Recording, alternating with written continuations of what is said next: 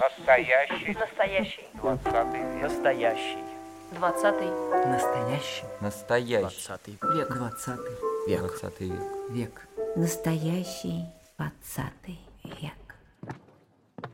Дорогие друзья, здравствуйте. В эфире радио «Фонтанный дом», программа «Настоящий двадцатый век». И я, журналист Галина Артеменко, сегодня приветствую нашего гостя, коллекционера, искусствоведа Николая Канонихина, друга нашего музея. Николай, здравствуйте. Здравствуйте. И хочу сразу задать вопрос, который я задаю всем, когда мы говорим о прошедшем столетии. Вот как век обошелся с вашей семьей? Что было? Как ваша семья пережила 20-е столетие? Для меня 20 век э, начался в 1959 году, э, год моего рождения. И этот век начался у меня в Павловске. Я там родился, и семья моя жила в Павловске, а мама работала в Павловском музее, и она работала заместителем директора Анны Ивановны Зеленовой. Поэтому для меня легендарного, легендарного директора, легендарного человека, с которым и э, я тоже был знаком, и маленьким пацанчиком, естественно, бегал во дворец, и она всегда тоже меня вот э, так э, очень тепло тоже встречала, книги дарила. А потом, когда я уже чуть-чуть подрос, то во дворце-то и в парке шла реставрация дворца и парка. И, конечно же, все павильоны были в лесах, и дворец тоже был в лесах, а во дворце была скульптурная мастерская, и, соответственно, я пацанчиком гонял, и в пятнашки мы играли по строительным э, лесам с э, знакомыми друзьями, товарищами, а мама меня периодически э, брала с собой вот в эти как раз скульптурные мастерские, и на хоздвор, там, где лошади, ну, то, в общем, все хозяйство было на ней. Поэтому для меня 20 век – это Павловск. Ну, по крайней мере, вот в первых десятилетиях моего 20 века. Если говорить о семье, то дед был военный, и всю блокаду он прослужил в Ленинграде. Он был начальником прожекторной роты, прожекторной батареи, поэтому, в общем, вся блокада, она прошла у него в службе в Ленинграде. Мама с бабушкой были эвакуированы. Ну, вот так, собственно... Это вот те самые прожектора, которые ловили да, и да. вели самолет. Да, да, да, да. То есть задача... Подзенитки. Да, задача как раз прожекторной роты была в том, чтобы в совместной работе с зенитной батареей да, вот ловить эти вражеские самолеты прожекторами и давать, собственно, целеуказания, да, вот цель для зениток. Поэтому, конечно же, вот Ленинград и все, что с этим связано, оно было с молодых ногтей, да, с детства очень близко. Ну, а уж про Павловск, с которого я начал, это было моим домом родным, и Павловский парк, 600 гектаров. Я денно и ночно там бегал, и, что называется, и на своих двоих, и на велосипеде, а зимой на лыжах до самой темноты, когда уже возвращался, уже глаз выколи, но я там знал каждую тропинку и мог с закрытыми глазами пройти взад и поперек как бы весь Павловский парк.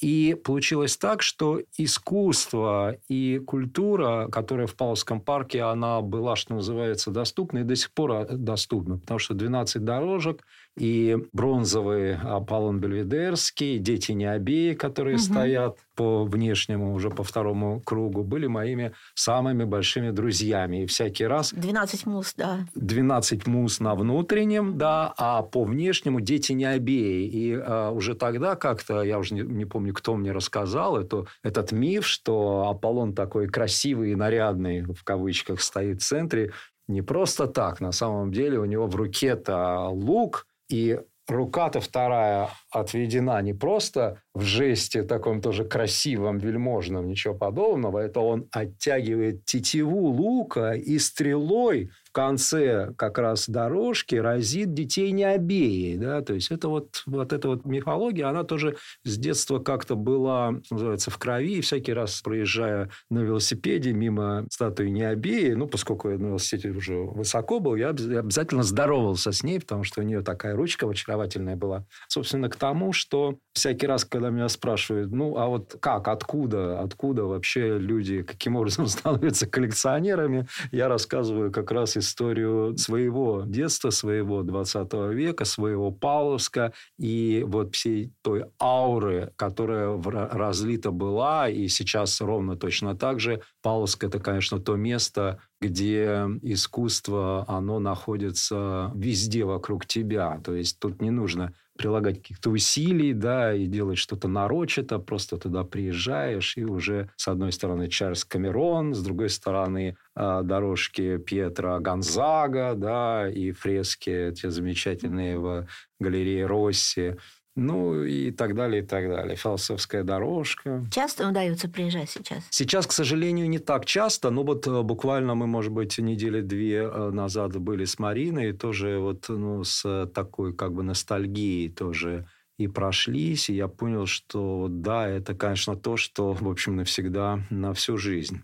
Не только искусство, когда уже я был студентом, и когда уже там как-то мы с Мариной познакомились, и нужно было организовывать семью и зарабатывать деньги. Я работал метельщиком там, поэтому у меня там свой как бы участок, даже два участка. И всякий раз, когда я приезжаю теперь, вот мы обязательно с Мариной проходим и говорим, что, ну, вспоминаем, да, как, вот. А окончив институт, причем я, ну, я технарь по образованию и по, ну, и по складу, можно так сказать, мышления, я закончил Литмо, но потом, буквально через год, мы с моим другом замечательным Юрием Каменским пошли работать экскурсоводами в Павловский дворец, а потом и парк. Мы закончили курсы там экскурсоводов, и работая в основное ну, как бы, время в закрытом военном авиационной промышленности объединении электроавтоматики, вот в субботу и воскресенье мы водили экскурсии по Павловскому дворцу, а через год еще подготовили экскурсию по парку,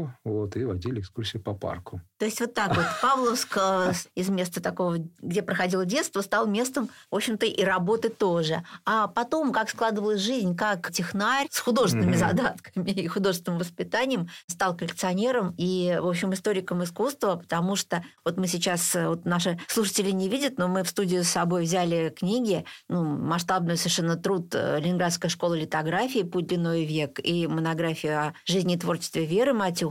Как это все произошло? Вот это знакомство и с Ленинградской школой литографии, с художниками, и с самоздатом, и со всей вот этой вот ленинградской второй культурой. Да, но, знаете, как-то, как я говорю, это был такое какое-то органичное такое развитие, ну, как всякое органичное развитие, оно было достаточно может быть, хаотичным, э, витиеватым, долгим, связано с каким блужданием по лабиринтам, с одной стороны. Да, с другой стороны, вот для меня слово «органика» именно с точки зрения естественности, органичности очень важно. Да, всякий раз, даже когда речь идет о творчестве какого-то художника, вот, и точно так же и это относительно меня. То есть, несмотря на техническое образование и техническую работу, я работал программистом в объединении электроавтоматика, тяга к, сначала не к искусству, а к истории, к истории, к культуре, она была. Поэтому первое, что мы сделали с моим другом, вот Юрием Каменским, когда закончили институты и уже пошли работать, поскольку была возможность работать в вечернюю смену, мы с утра с моим другом пришли на университетскую набережную к входу в университет, куда совершенно свободно мог зайти любой абсолютно, никакой ни проверки было, да, ни каких-то пропусков. И мы с совершенно зеленой такой толпой первокурсников вошли в университет, посмотрели огромное расписание, которое висело на входе, выбрали лекции по античной литературе и пошли на эти лекции. Это была аудитория, ну вот лекционная, туда вмещалось, ну я не знаю, человек 200-300, а может быть и более того. И нам повезло, потому что античную литературу читала профессор Чистякова, со, со старой еще школой, да, вот по древнегреческому она читала стихи Сап, словно ветер с горы на дубы набегающий, эрос души потрясным.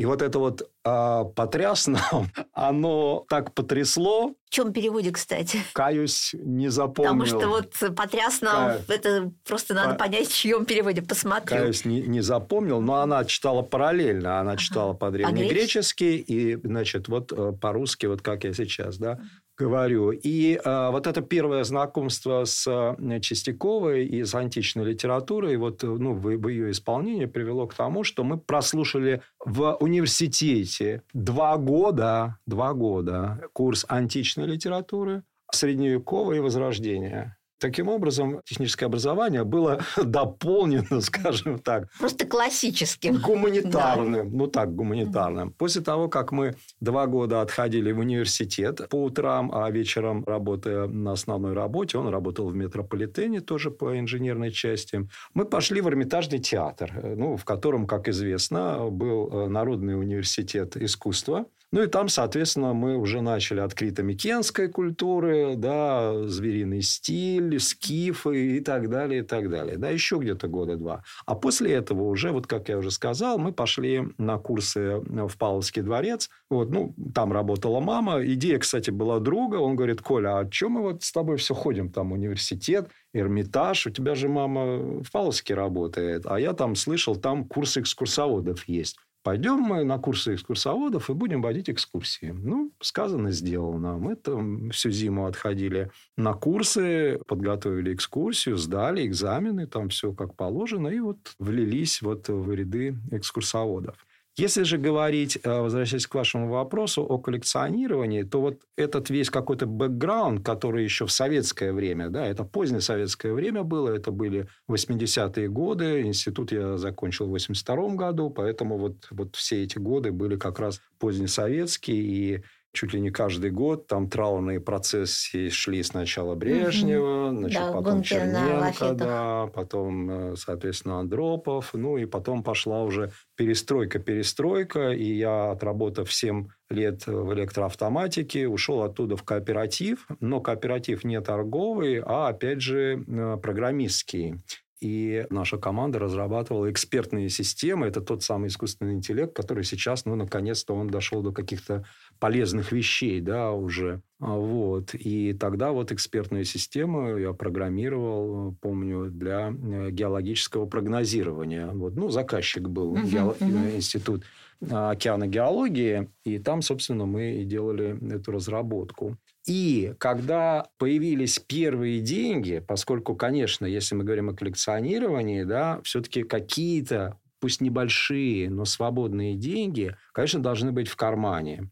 Ну, имеется в виду те, которые можно отнять от, семейства, от семьи, да? да, поскольку тогда у меня было двое детей, да, маленьких, и в общем, понятное дело, когда я, помню, получив в электроавтоматике зарплату, вернулся не с деньгами, а с тремя томами библиотеки всемирной литературы, которые я купил, естественно, в коммерческом магазине, заплатив 60 рублей за них, при том, что зарплата была там 120-130, то, конечно, жена меня чуть не выгнала из дома. Но когда появились вот эти свободные деньги, возникла уже как-то конкретная потребность, может быть, или желание, вот, а посмотреть, а что же такое вот в художественном салоне на Невском 8, например, да? Угу. Или в художественном салоне под Думой, там большой да, был да, на был. Невском, как бы, да, тоже там в Союзе художников тоже была лавочка такая вот.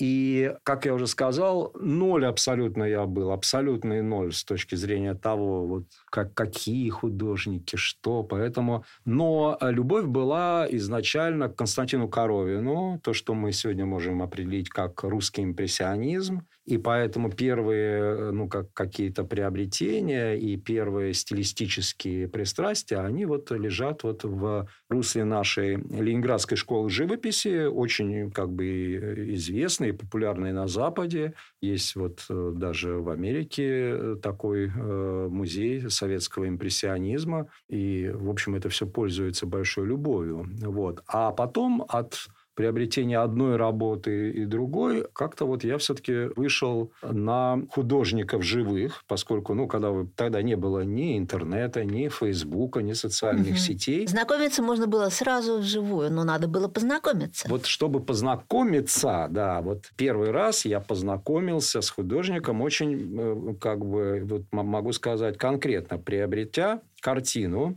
под Думой на Невском э, проспекте. Эта картина была натюрморт с котом Юлии Ивановой, очень любимой мною. Вот, ну, она несколько лет назад уже ушла из жизни. я обратил внимание, что сзади на подрамнике был написан телефончик. Художники тоже искали тогда в условиях отсутствия социальных сетей и интернета, да, ну как вот э, можно было... Оставить о себе что-то, весточку ну, такую. Весточку такую, да, вот как э, контакта как бы, да, все-таки получить, вот. И я тогда, помню, вот позвонил и вот э, впервые оказался здесь на Владимирской площади рядышком, тут улочка есть у нее в мастерской. И, конечно, это было таким э, для меня потрясением, да, вот впервые оказаться в мастерской у художника. Вот, потом достаточно быстро, ведь стоит только один или два раза вот познакомиться с художником, или имеется в виду с одним или с другим, как дальше тебя начинают передавать с рук, С на рук в руки. руки, да. С рук на руки. Поскольку, ну, все-таки таких сумасшедших коллекционеров, их не так много. И таких людей художники начинают быстро ценить. Ну и, в общем, делиться хорошим с друзьями. Вот. Но что интересно, что очень быстро и практически сразу да, проявилась вот эта моя технический склад ума, и я стал э, все-таки работать темами и проектами. Да? То есть не просто сегодня мне понравилось один натюрморт, завтра пейзажик, послезавтра еще что-то, один художник, другой, третий. Я достаточно быстро вдруг понял, да, что есть э, вот такое явление, как ученики Александра Осмеркина. Произошло это тогда, когда я побывал в гостях у Евгении Байковой. Вот, собственно, я приехал к ней по поводу работы ее мужа Владимира Малагиса, который, как известно, был членом круга художников. Уже где-то в книжках я прочитал, что был такой вот... Такое объединение, а, да. Такое объединение, в общем, практически ну, последователи авангарда, да. И я приехал к ней, чтобы какие-то работы вот приобрести Малагиса. Нужно сказать, что два автопортрета я и приобрел у нее его, но самым главным на самом деле было то, что в разговоре вдруг я упомянул, что незадолго до этого вот я был в, у наследников Сергея Осипова, художника, который к тому времени уже уш- ушел из жизни, и приобрел его несколько работ. Кого было мое удивление, когда она воскликнула, ах, Сережа, Осипов, мы же вместе учились, и оказывается, что она была старостой группы в Академии художеств, которую вел Але- Александр Осмеркин. Для меня это было вообще первый раз практически услышал, как бы, да, и это имя, и вообще э, бубновый валет, и Осмеркин, и Осмеркин. А, Вот. И все это привело к тому, что я в эту тему погрузился, где-то полтора-два года вот, я прошел благодаря ей по всем тогда еще живым э, художникам, которые учились у него. Их было, наверное, около десяти. Тогда еще это и Глеб Савинов, и Ольга Багаевская, и э, Антипова, Евгения Антипова, Виктор Кузьмич э, Тетерин, к сожалению, уже тогда ушел из жизни. Вот сейчас выставка в МИСПе, потрясающая персональная Виктора Тетерина. Вот, и не могу не похвастаться, что там на этой выставке шесть работ из нашей коллекции. Вот, то есть это вот как раз как бы, то есть занимаясь какой-то темой, каким-то направлением или объединением, это все, во-первых, требовало не только денег, но и времени, и уходило полтора-два года. Это всегда заканчивалось выставкой, ну и каким-никаким небольшим буклетиком. То есть то, что вы уже вот так делали, вот эти проекты уже тогда. Тогда, да. То есть это было заложено во мне просто органически, то, что должна быть какая-то тема, должен быть проект. Не просто вот сегодня одно, завтра другое, а вот возделывать какие-то территории, какие-то вот какие-то группы. Потом пошло как бы уже, поскольку Антипова и Тетерина, они были и учениками Осмеркина, и входили в группу 11, то следующие полтора-два года и следующая выставка, и следующий проект, и следующее пополнение коллекции – это группа 11. Там, соответственно, я познакомился уже и с Германом Егошиным, и с ним мы были очень дружны, и с Завеном Аршакуни, и с Ниной Аршакуни тоже, с Виталием Тюленевым. Вот, к сожалению, уже перед самой его кончиной, вот помню его выставку эту совершенно фантастическую в Со- в Союзе художников. И с рядом вот э, еще других художников. Ну, вот группа 11. Потом это круг Павла Кондратьева. Вот, знакомство с Владимиром Жуковым привело к тому, что и как бы его работы, и две книги было сделано вот в последующем, э, посвященные Владимиру Жукову. Одна при жизни, другая вот уже посмертная выставка была, и каталог. И, собственно, через Жукова я пришел к Борису Калаушину, mm-hmm. и вот это вот уже плеяда тоже художников-шестидесятников, и общество «Аполлон», которое тогда в Ленинграде и в уже Петербурге после переименования на, на Миллионной улице, да, вот в этом э, маленьком клубике проводил он выставки. И тогда же я познакомился с Верой Федоровной Матюх, опять же, благодаря вот и Жукову, и темы Павла Кондратьева. И тогда, э, я помню, все лето я э, расшифровывал письма Кондратьева Матюх, которые она мне давала по 2-3 фронтовых треугольничка, да, и я вот сидел дома, их расшифровал, разбирал, на компьютере набирал, потом к ней приезжал с вопросами, отдавал эти 3-4 письма, получил следующую порцию, и вот это все. Вот. Тогда я абсолютно не был еще, конечно, ну, готов и ни по знанию, ни по пониманию к тому, чтобы выйти на какую-то там вот книгу о Матюх, да, но тогда, слава богу, у меня ума хватило, я сделал две вещи, которые вот стали э, очень важными при создании уже книги о монографии о Вере Матюх. Первое, это я взял у нее интервью большое. Да, я читала, вот в этой да, книге оно есть. Да, да, да, да, да. Вот это был 99-й э, год. И второе, я попросил ее написать воспоминания о Кондратьеве. Эти воспоминания Очень тоже, они вошли в эту книгу. Ну и самое главное, это в течение вот этих многочисленных встреч с ней, когда брал ли я письма и расшифровывал, смотрела ли я ее литографии, приносила ли она эти мокрые еще огромные листы акварелей на выставку вот на Миллионную улицу, а там э, на этих листах был вот, собственно, э, вот эта вся перестройка, да, и вся эта ломка, да, это все кричало просто, потому что там были бомжи, там были акции да, протеста. Бездомные чеченские Без... матери, матери солдат, которые воевали да, в Чечне. Да. Вот давайте все-таки, кто, может быть, кто-то, кто нас слушает, тот не знает о легендарной Вере Федоровне, прожившей огромную жизнь, запечатлевшей и эвакуацию во время Второй мировой войны, пережившей блокаду Ленинграда, вспоминавшей, что съели да. семь кошек, потому что да, она да, да, кормила да. грудного ребенка, и которого она смогла спасти в голодную зиму. И уже на, на закате жизни уловить уловить вот этот слом времени 90-х годов. Вот э, легендарный человек. Может быть, два слова о ней еще скажите? Скажу чтобы... обязательно. Может быть, секрет как раз в том, что она так чутко улавливала советскую, российскую, ленинградскую вот эту вот действительность, заключается в том, что она была немкой. Да. Всю жизнь говорила с легким акцентом. Да, да, напомню. Она родилась в 1910 году в Берлине где беглый э, революционер-студент, студент. да, студент-революционер ее папа познакомился с молодой очаровательной немкой ее мамой, и они поженились, и путешествовали много, ездили по Европе, и даже какое-то время жили в Париже, и тогда папа сказал маме, слушай, ну, а может быть, там, бог с ней, там, с революцией, там, да, может быть, и останемся в Париже. На что мама немка э, очень неординарная э, личность и женщина была, сказала, ну, не за того я выходила замуж за русского, чтобы жить в каком-то дурацком городе, как Париж. Ну, да-да-да, и тем не менее они уехали, ну, они в Харьков же уехали, да? Да, они вернулись в Россию, и в ну. России ну. они выбрали, опять же, не Москву, не Ленинград, а Харьков. Ну, уже Украину, папа, но да, как бы вот да, э, Харьков... Э, столица, между столица, прочим, да. в то время. Да, в то время да, столица то время, Украины. Да, и Вера угу. Федоровна, когда мы с ней беседовали, она мне рассказывала, она говорит,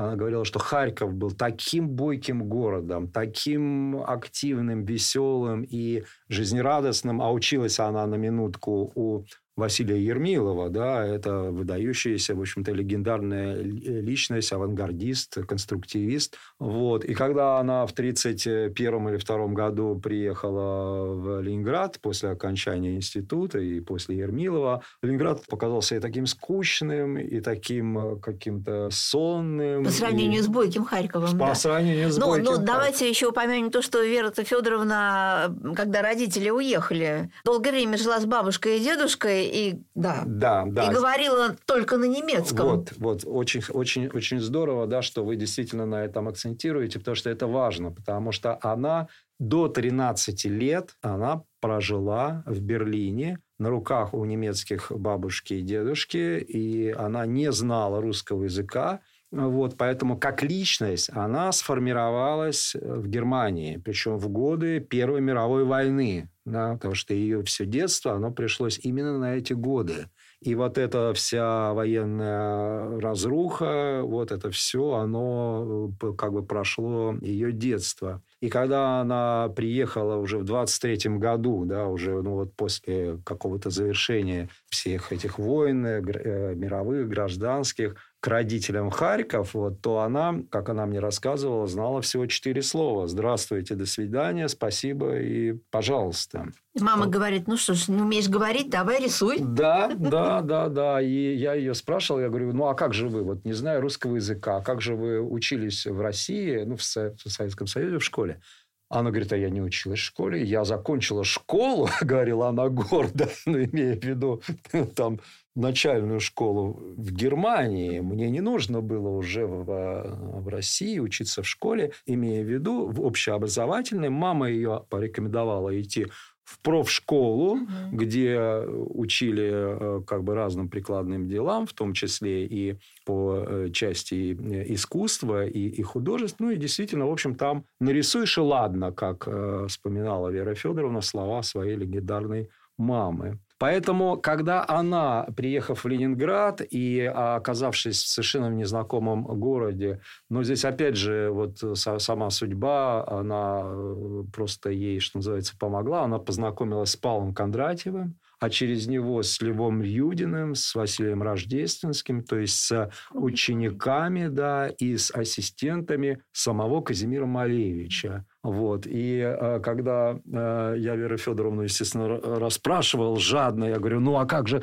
как Юдин, как, как Рождественский, как вот, как Малевич. Она говорит, ой, мы танцевали, танцевали, да, танцевали без конца. Я ей что-то, какой-то вопрос другой задаю. Она говорит, да, однажды мы затанцевались так, что мосты развели, и они вынуждены были у меня остаться ночевать. Ну, и ее фраза объясняет все. Она говорит, я тогда была, конечно, еще очень молода, и я-то тогда была дурочкой, говорила мне 90-летняя Вера Федоровна Матюх, когда я с ней общался в конце 90-х годов. А они-то были уже умными, да, и я-то думала, что они такие же дурачки, как и я, а они уже, да, разбирали тоже лекции Малевича, конспекты, и, все, и всем этим занимались.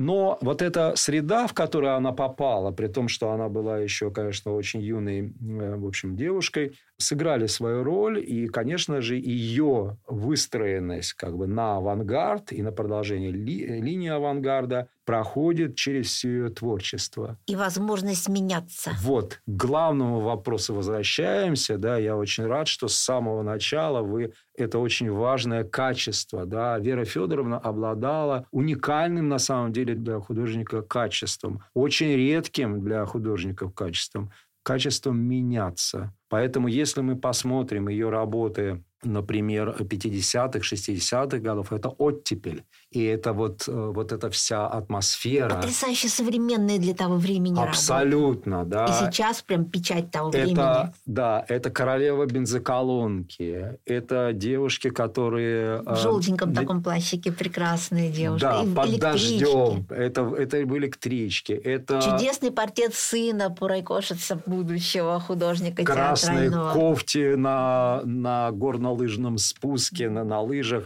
Вот. Поэтому она, конечно же, будучи немкой, она воспринимала окружающее совсем по-другому, чем те, кто, ну, что называется, родился, вырос, и вот это вот все какие-то уже штампы замылись с глаза. Вот у нее оптика была ясная и промытая до самых последних дней. Я напомню, Вера Федоровна умерла в возрасте 92 лет, и до самого последнего дня она впахивала, впахивала просто так, как никто другой. У меня в коллекции есть ее листы, которые датированы 2002 э, годом, то есть это ну, накануне уже ее ухода из жизни. Поэтому, конечно же, Ленинград 20 век в творчестве Веры Федоровны представлен ну, самым, что называется, блестящим образом. Хотя мы практически не найдем там, или, может быть, их там считанные единицы пейзажей. Да? То есть, вот какие-то исторические, архитектурные пейзажи меньше всего ее волновали. Волновали люди, волновали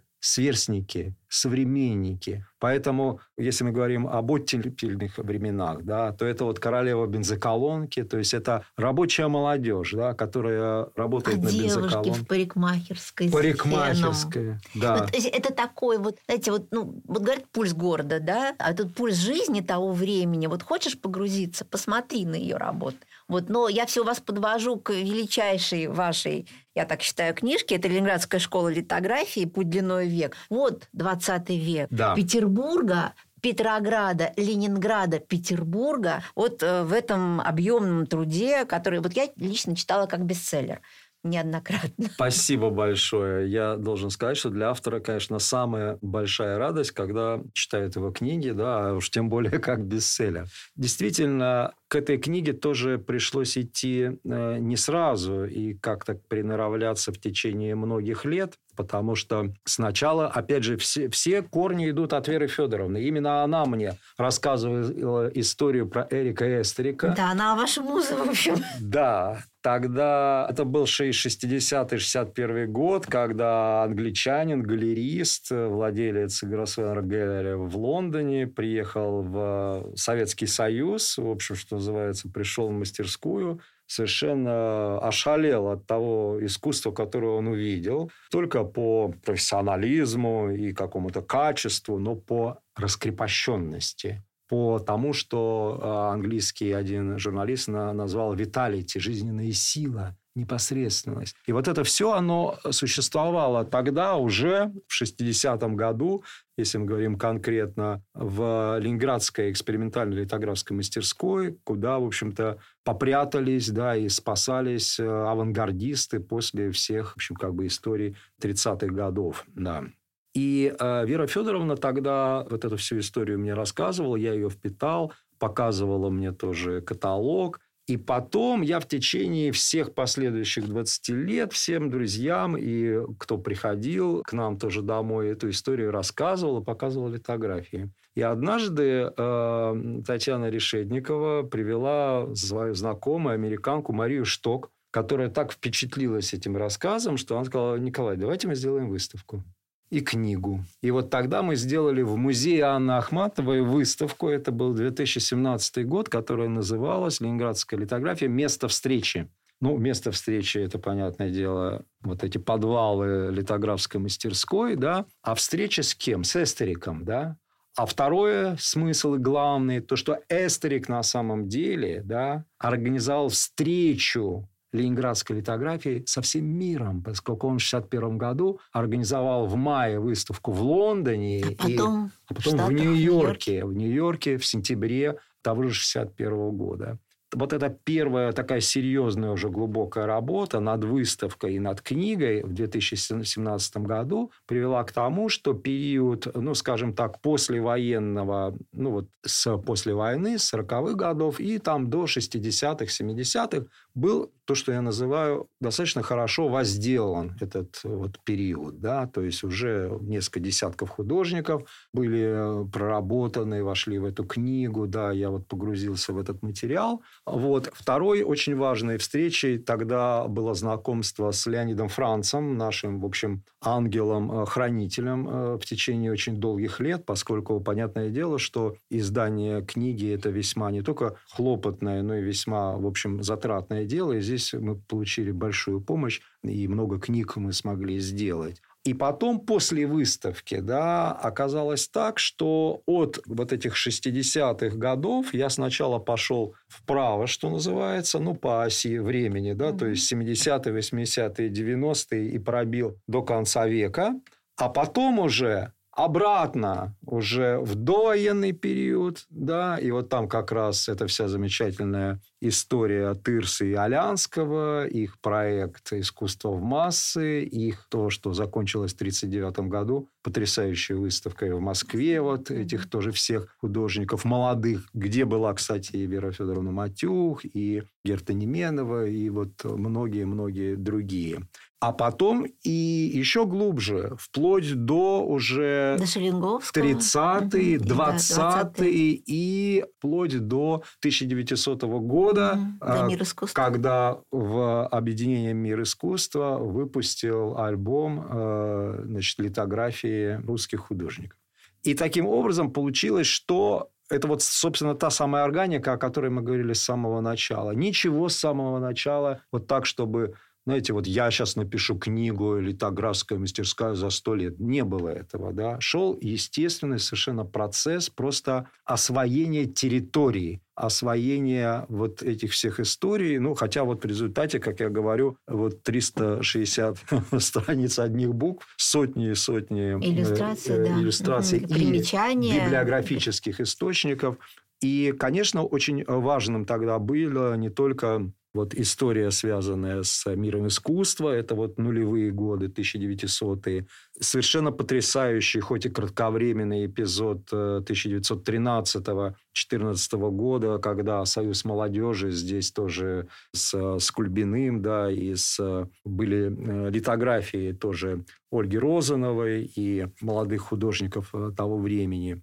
Конечно, очень важный не просто эпизод, а, собственно, начало по большому счету, начало ленинградской литографии, это вот эти альбомы литографий Остромовой Лебедевой, Всеслава Добужинского «Петербург» в 21 году. И я книги все-таки привожу в виде справочной, хотя это альбом не литографии, а ксилографии Павла Шелинговского, да, «Руины и возрождение», тоже Петербурга.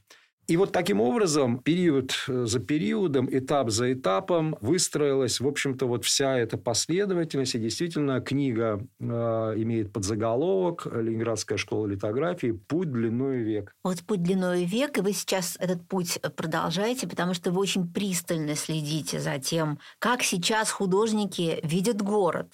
А вот мне кажется, что вот это следующий такой этап освоения территорий. В Декогромов выставка была, и я знаю, что сейчас вот вы работаете над этим большим проектом.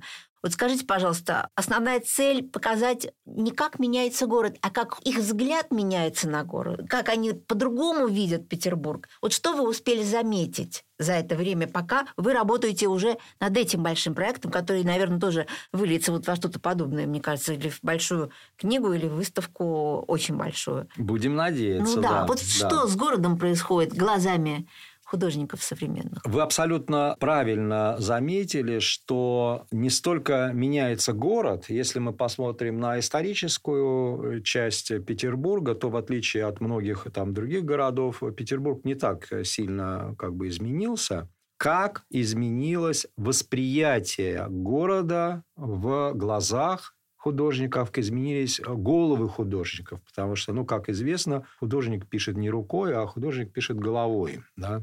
И вот эти изменения, они действительно произошли э, глобальные, кардинальные, главным образом, наверное, потому что художники немножечко утратили, в хорошем смысле этого слова, да, вот этот пиетет перед сложившимся каноном, или даже вот многочисленными канонами изображения Петербурга. Художники, сегодняшние молодые художники, стали более раскованными. Ну, то же самое, вот мы говорили о Вере Федоровне, да, столь же раскованной и она была, да, в конце 80-х, 90-е, когда она кубистически, как бы, да, рисовала персонажей, да. Так вот, сегодня художники тоже, они смотрят на город и смотрят на его персонажей не зашоренными вот э, слишком таким большим и часто вредным культурным обременением, а уж тем более академизмом. То есть они позволяют себе смотреть совершенно независимо и совершенно, ну, как ребенок. Как ребенок смотрит, он же не знает, да, что вот это там Дворцовая площадь, да, вот это вот мост лейтенанта Шмидта. Для него, для худож... для ребенка самым важным является дырка ужасная, да, в мосту лейтенанта Шмидта, куда он смотрит, и там ужас просто, ужас, ужас. Поскольку... Это где такая дырка? Разводной мост лейтенанта а, Шмидта. Если идешь, вы... Конечно, да, конечно. То есть, вот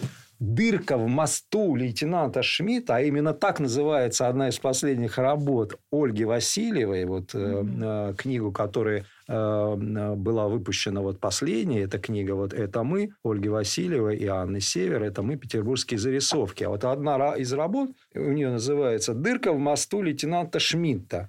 А другая работа, там, где показано День Победы, да, там марширует колонна солдат, и тут же навстречу идут многочисленные гуляющие, и девочка бежит просто на перерез как-то всем, вот шариком, она называется «Я девочка, я солдат, я шарик, я флажок». Вот так вот, да. То есть вся какая-то политизированность, все какие-то, если даже угодно, сложившиеся десятилетиями традиции, ну, имеется в виду там отмечение Дня Победы и так далее, да, они не, не так важны, как восприятие глазами девочки этой, да, вот происходящего. И поэтому, конечно же, когда вот Ольга Васильева стала делать э, зарисовки э, на улицах, да, и рисунки персонажей, вот, а это были старички, старушки, это была молодежь, которая шла, и она это делала на скамеечке возле метро Василиостровская, вот, сидела с блокнотиком, зарисовывала, и потом получались уже, в общем, такие достаточно станковые рисунки, а потом вот мы решили сделать и папки литографии, и все это вылилось в то, что э, в конечном итоге мы подготовили в этом году книгу вместе с Анной Север, которая предоставила нам совершенно уникальный, исторически уникальный совершенно свой пласт подслушанных разговоров. То есть, если у Ольги Васильевой это подсмотренные персонажи, за которыми она наблюдала и фиксировала сегодняшнюю нашу жизнь, то, какие мы. И серию свою рисунков она назвала «Это мы». Это вот прямое. Ну да, но тем не менее все-таки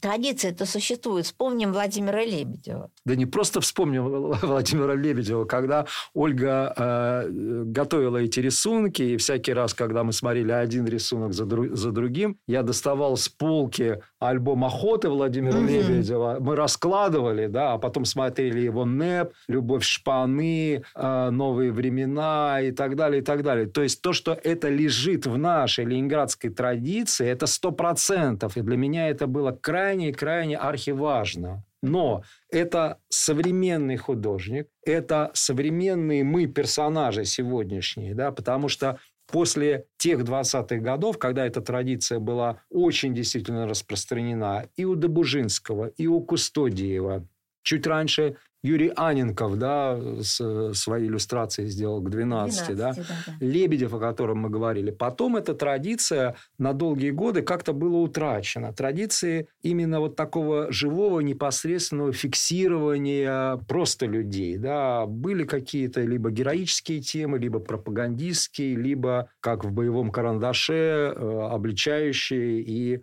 направленные как бы тоже свою какую-то э, идеологическую задачу. Но, тем не менее, вот э, помните в Декагромов, когда была выставка, в полтора года где-то назад или год? Год назад. Год назад, ровно, год в назад, да, в ноябре. Там еще были замечательные работы Татьяны Свириной. Да? Вот у Татьяны город, вот эти мгновенные ощущения зарисовки города, задворков, еще чего-то, это тоже в традиции, и тем не менее очень свежо. А, может быть, еще кого-то назовете из тех, за кем вы пристально наблюдаете, и что потом выльется вот в проект, как же он у вас называется, Петербург? Петербург в 21 году, да. Вот.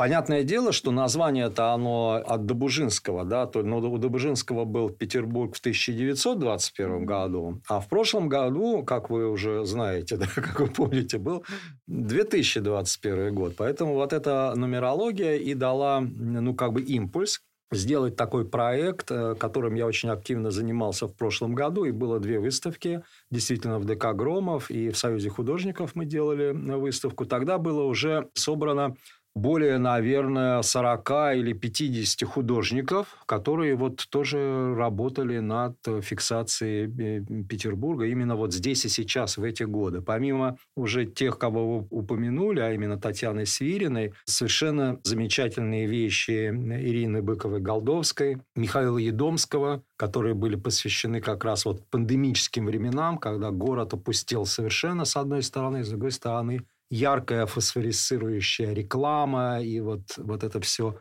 И многие-многие еще другие э, художники, которые тоже этим занимались. Действительно, этот проект э, в прошлом году планировался выпустить вот такой же монументальной книгой, как Ленинградская школа литографии. Но происшедшие вот как-то события, они сейчас затормозили реализацию именно этого проекта в виде книги, такой вот монографической такой, да, Вот. С одной стороны. С другой стороны, э, коллекционер, он же, знаете, как Пушкин говорил про творчество, да, ни ветру, ни орлу, ни сердцу девы нет закона. Также и коллекционеру, поверьте, да, нет закона. Поэтому... Это в маленьких трагедиях. В маленьких трагедиях, Импровизатор, да. Кажется. Да, да, импровизатор. Вот. Я это к чему? К тому, что после вот э, январской выставки в Союзе художников, где были выставлены работы Татьяны Свириной, Ирины Быковой-Голдовской, Михаила Едомского и Ольги Васильевой, практически весь этот год у меня был посвящен именно этому художнику Ольге Васильевой. Потому что то, насколько она активно работает, речь идет о целом ряде серий, вот именно петербургской, да, и персонажи, и виды Петербурга. Одна из новых тем – психогеография Петербурга – о которой мы можем отдельно поговорить. Психогеография интересно. Психогеография То есть в каждом районе что-то свое. Не только в районе, а у каждого человека свой Петербург. И у каждого человека свои места, эмоционально окрашенные по-своему. И вот эта сторона, которая лежит, ноги растут из французской философии, из Гидеборга, из ситуационистов и вот э, из их протестных дел. А вот. А, ну, я так просто два слова говорю. Это угу. может быть отдельной просто темой для разговора. Меня э, интересует все-таки взгляд на Петербург э, неожиданный и нетрадиционный, да, потому что, ну, как бы уже всего, что до этого сделано и накопано, ну, более чем достаточно, и мы, в общем, естественно, преклоняемся перед этим, но нужно идти дальше. А чтобы идти дальше, нужно искать новые курсы, новые ракурсы и новые взгляды. И в этом отношении этот год стал годом для меня Ольги Васильевой, потому что за этот год было сделано, я уже сбился со счета, ну вот то ли 5, то ли 8 выставок вот Ольги Васильевой. Нек- некоторые были сделаны ею самой, некоторые вот мы вместе делали. Вот, в том числе и вот сейчас э, замечательная выставка в музее Анны Ахматовой проходит ее. И чем для меня важна еще раз все-таки эта тема и эта книга, это мы, петербургские зарисовки Ольги Васильевой и Анны Север – тем, что, несмотря на, казалось бы, ну, легкий такой популярный контент, скажем так, этой книги, да, это, в общем-то, ну, разговоры уличные, с одной стороны, а с другой стороны, персонажи уличные. Это исторический документ. Вот весь смысл этой книги для меня, как все-таки для э, не только коллекционера, но как и э, культуролога, историка искусства, в том, что это мы фиксируем вот слепок сегодняшней нашего дня. Людей, которые вот здесь жили в конец десятых, да, начало двухтысячных э, годов, потому что Анна Север записывала эти все разговоры и делала вот такие, ну, естественно, в литературной своей обработке, конечно же, да, аж с конца 90-х годов. Поэтому это уникальный совершенно материал уличной культуры. Для антропологов, наверное, бесценный. Абсолютно, абсолютно бесценный. А Ольга Васильева, как я уже сказал, тоже наблюдала и подглядывала да, за персонажами, которые ее окружали на, на улице. И вот мы здесь э, видим всех этих замечательных. Да, вот э, на Дворцовой женщина отвечает на телефонный звонок. Алло, я в Питере, я совершенно разрядилась, перезвони в понедельник. На Преображенской площади другая женщина отвечает на телефонный звонок. «Привет, я в Питере». Нет, я просто поняла позавчера, что мне надо либо сдохнуть, либо уехать в Питер. Ну вот, я тоже решила, что лучше сперва в Питер. Впрочем, в общем, позвоню в понедельник. Сегодня в толпе на Невском. Ну, а что, чиновники? Дело не в чиновниках. Пушкин вон тоже чин носил. И ничего, не умер. Пушкин умер. Ну, ты всегда был занудой. Ну, умер, да, но ведь не от этого.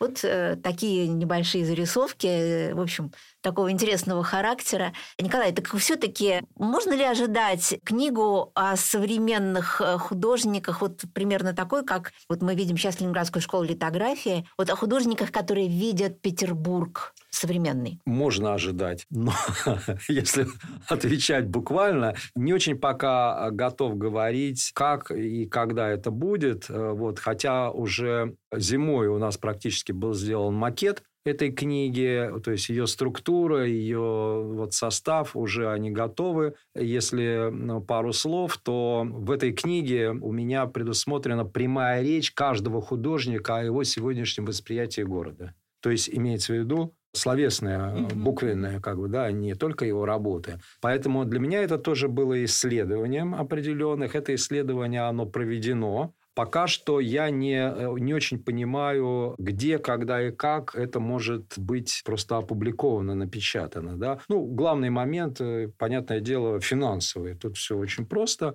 Вот, книги сейчас очень и очень как бы дорогое стало уже предприятие. Вот, поэтому Будем надеяться, что действительно Петербург в 2021 году, ну или Петербург в современном искусстве, это вот э, второй подзаголовок, выйдет. Ну вот э, будем смотреть, когда и как. Итак, мы сегодня говорили о нескольких проектах освоения территорий искусствоведа, коллекционера Николая Канонихина, вспомнили Веру Федоровну Матюх, Ленинградскую литографскую экспериментальную мастерскую, совершенно потрясающую. Вот последние проекты, которые сейчас волнуют Николая, вот Ольгу Васильеву, и я рада, что и Татьяну Свирину вспомнили, чудесного художника, совершенно потрясающего, современного доктора по профессии, практикующего врача, да? В общем, у нас сегодня был такой длинный, хороший разговор. Николай, спасибо вам большое. Вот так мы поговорили о веке ушедшем и о нынешних временах. Спасибо вам. Спасибо.